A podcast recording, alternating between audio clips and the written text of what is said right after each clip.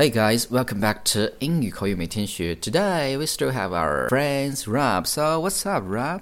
Hey guys, good to be back. And hey Ben, see you again. We're starting to make a real habit out of this, aren't we? Of course, I think we are doing a good job and our performance is better and better, right? I think so, and I really enjoy it. Uh huh, yeah, me too. So, what did you do recently? What have I done recently? Uh, well, last week I started a new job. Oh, really? You got a new job? Well, I had a new job. Okay, you had a new job. Yeah. okay, so what about it? Well, I started, and on the first day, my boss came in and told me that he had to go on a business trip. Okay. And he said that I had to do his job for the entire week. Oh, really? Yeah, Wow, it sucks, I think. Yeah, definitely sucks. And I've never done this type of job before. Uh-huh. So I thought to myself, wow, it's really sink or swim for me this week. Okay, so your boss was away on a business trip, so you have to do all his job. So just now you used the phrase sink or swim. So what does that mean? Sink or swim? Sink or swim means when you have to do something that you've never done before. Mm-hmm. And it can also mean that maybe you've done it, but it's very hard for you to do. And possibly you don't have help from others as well. 所以 Rob 刚才提到就是我们今天要学的第一个俚语 sink or swim。sink S I N K sink 是一个动词，是沉没的意思。swim 大家都知道是游泳的意思。 所以 sink or swim 的意思就是说，必须得做一件你从来没有做过的事情，或者说这件事情在做的同时是没有别人的帮忙的。Rob 刚才提到的情况就是他的老板在出差了，所以他要去接手他老板的工作，但是呢，他从来没有做过，所以这个就是 sink or swim 的事情。So Rob, can you share our listeners uh, another example about this one? I'll explain it this way. So, the idiom to sink or swim, if you think about being in the water, you either swim and you survive. Mm-hmm, yeah, very and good. everything's okay, or you sink and you drown and you die. Yeah, makes sense. 所以大家可以想象一下，如果大家去游泳的话，如果你不去游的话，那你就会沉下去，那就是这个字组的来源。What happened next? Well, before my boss left for his business trip, he told me what I need to do. And then he said to me, he said, Look, Rob, I believe in you, but you really need to keep your eye on the ball if you are to be successful this week. If you want to do the job successfully, you need to keep your eyes on the ball. So what does that mean? Keep your eyes on the ball. To keep your eye on the ball, that means to stay focused. OK，所以接下来发生的事情就是他的老板在离开的时候告诉他， 如果你想要很好的做完这份工作的话，那你就必须要 keep your eyes on the ball。实际呢，这个俚语呢是口语中经常会用到的一个词组，它的意思就是说你需要去保持警惕，集中注意力。OK，so、which means to stay focused。 It does, that's exactly what it means to stay focused on what you're doing. So it comes from sports, right? It does come from sports. Mhm. So when you're playing sports, it doesn't matter what game you're playing. Mhm. If you're playing tennis or Mhm. basketball or football, Mhm. when you're playing, you have to keep your eye on the ball because if you don't, when the ball comes to you, maybe you'll miss the ball or hit it or kick it in the wrong direction. 所以，其实我们刚讲到这一个字的来源呢，是来自于一些球类的运动，比如说篮球、网球等等。比如说，大家打网球的时候，那你就需要全神贯注的去盯着球，那这样的话才不会错过过来的球。当你在说 keep your eyes on the ball 的时候，意思就是说你需要去全神贯注。So what happened next?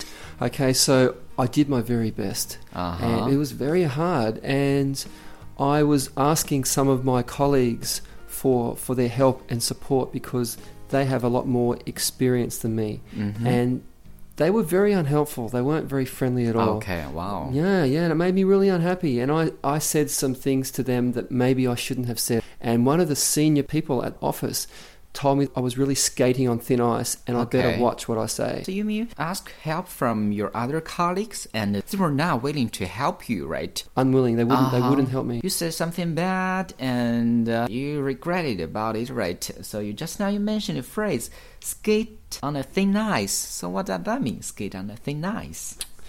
Well, in this case, it means when they told me I was skating on thin ice, if you think about if there's very thin ice and you, you have ice skates on and you're skating on it, Mm-hmm. if that there's a very good chance that ice could crack and then you will fall through into the icy river Uh-huh. and at very least you'll be in serious trouble but maybe you, you will die from the very cold water. So what it means when someone says that to you is in this case i really need to watch what i'm saying because i was skating on thin ice I was doing the wrong thing, and I need to really watch my words. 嗯哼，So you mean it's very dangerous to skate on thin ice, right? Yeah. 所以 Rob 刚才提到呢，他开始做这个工作的时候呢，因为从来没有做过，所以需要很多人的帮助。他去请求其他的同事的帮助的时候呢，大家都没有人愿意帮忙。然后 Rob 呢很生气了，说了一些不太好的话。但是呢，他最后有一些后悔了。在说的时候，他是说到这样一句话，就是警告同事的话：Don't skate on thin ice. Skate 大家都知道，S K A T E 是动词，滑冰的意思。Thin 薄的，ice 冰。那从字面来看呢，skate on thin ice 意思就是说在薄的冰上面滑。那其实大家可以想象一下，如果大家去冬天呢，在很薄的冰面上滑冰的时候，那是会是怎么样的情形？It's very dangerous, right? It is very 啊哈 dangerous. 啊对的，所以就是会非常的危险。所以 skate on thin ice 意思就是说冒风险、冒险、很危险的事情。So what happened finally? It was a very stressful week for me. I did my best. Wow. I tried as hard as I could. I didn't get any support from anyone. Uh-huh. My boss didn't call in to check on me Okay. once. Wow.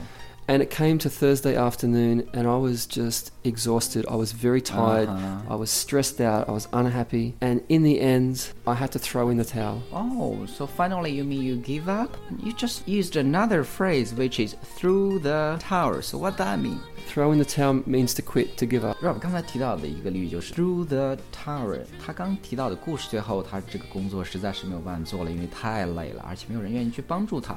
最后呢，他就 through in the tower，意思就是说认输 to quit， 去放弃的意思。So are there some other examples about this phrase? Well, I'll quickly tell you about the history. It comes from boxing. If you're in a boxing match, you're losing. Your coach in the corner thinks you've had enough, you can't go on, you're really in danger of getting very badly hurt. So they actually get a towel and they throw the towel into the center of the ring, and that means that you give up.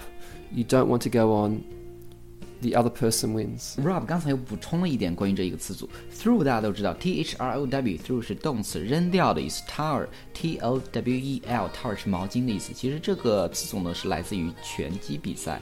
拳击比赛中呢，如果选手已经体力不支的时候，那旁边的教练会把白色的毛巾扔到中央的舞台上，那这又代表他去放弃。所以 through in the tower 意思就是 to quit，放弃的意思。So example about this one? Oh, yes. Another example for this one. I was training for the marathon, and it was a hot summer's day. Okay. and I had to give up halfway through my training session. I had to throw in the towel. 所以 Rob 刚才举到一个例子，就是说他去在一个很热的天气去跑马拉松了，大家都知道是很辛苦的一段旅程了。跑了一段时间之后，感觉自己实在是不行了，所以他就 threw in the tower，意思就是 to quit，就放弃了。 Okay, guys, so today we have learned four idioms about sports. We'd better have a review. 首先，我们第一个学的词组是 sink or swim，是来自于游泳的一个习语，就是说你在水里的时候，你必须得游，要不然你就会沉下去。在中文的意思就是说必须得做的事情。So second one, keep your eyes on the ball，是来自于球类运动的一个俚语，意思就是说你在打球的时候要时刻将你的眼睛盯在来的球上面，这样的话你才可以有一个很好的表现。在中文里意思就是说保持警惕、集中注意力的意思。So next one we have skate on thin ice，在薄的冰面上滑冰，冒风险的意思。Finally we have throw in the tower，扔毛巾，那是就是认输的意思，是来自于拳击比赛的一个俚语。So guys。That's all for today. So see you next time. See you next time, guys. Thank you so much for listening and tell your friends because I promise you that Ben and I are going to keep bringing you more and more and better and better slang for you to listen to. Okay, guys, you hear that? So stay tuned. See you next time. Bye.